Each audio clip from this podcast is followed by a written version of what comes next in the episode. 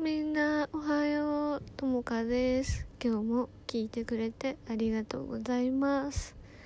はいえーと今日は私もね若い頃若い頃っていうかまだ私は20代なんだけど、まあ、後半でね。なんだけど20代前半の頃は人生を真面目に考えすぎて本当に追い詰めてたなと思って。人生を深く取りん深く取り込みすぎて？深く考えすぎてか？深く考えすぎて？うんとあとのめり込んじゃう。人についてちょっと心が軽くなるお話をしていきたいと思います。あの自己価値が低かったりさすごく今の自分がダメなんじゃないかとかさ思う人ってなんか全然特徴としては全然ダメじゃなくてむしろ何て言うのそう思えるくらい真面目で危機感があるから大体そういう人ってやばい人に該当しないなって私はすごい思うのね。結構自分の中の今まで起きた出来事の中でダメっていう幻想にとらわれちゃってたりするなって思うんだけどじゃあなんかみんながいくらね自分のことダメって思い込んでたとしてもなんかそのめちゃめちゃどんだけダメでもさなんかめちゃくちゃどうしようもない人でも絶対その愛してくれるっていうか認めてくれてる人はくれる人はなんかいるわけでなんか自分が自分を許してないというかうん。今の自分をなんか認めちゃった方がやっぱ楽になるしなんかできないこともさやっぱりあるじゃん？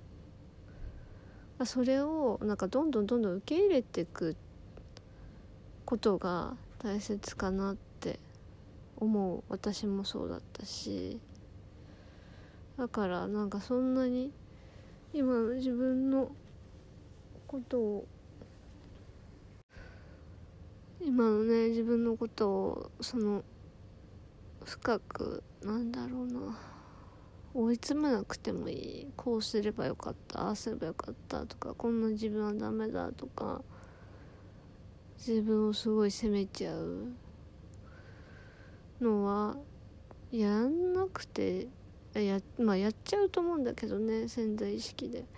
やんなくていいしそのなんか深く考えられるとかその自分の悪いとこに気づくってていうのがまずギフトで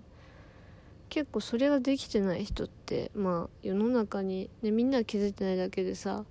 世の中にさどうしようもない人って いっぱいいるじゃん。どうしようもないって言ったら言い方あれだけどでもそれぞれがさ自分の時間を生きてるなって私は思うのでもっと楽に生きていいんじゃないかなって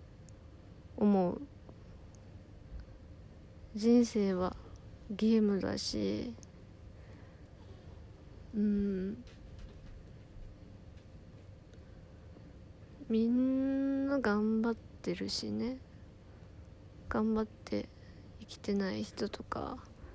今まで努力してない人っていないと思うのよ。このポッドキャスト聞いてる人の中で。だからなんかあ今日これが美味しかったなとか今日これ面白かったなとかなんかそれだけでいい。なんかこの世になんか残そうとか思わなくてよくてなんか自分のために生きていい。人生を何て言うの？のめり込む人とか真面目な人ってきっとさ誰かのために生きてきたところがあるだろうからもっとなんだろう。今日これ食べたかぼちゃプリン美味しかったなとか今日はなんか運動できたなとかそんななんか程度でいいんだよね人生の喜びって。うん。だからあんまりのめり込まなくても大丈夫だから自分のことをね認めていってあげてほしいなと思います今日も聞いてくれてありがとうともかでした。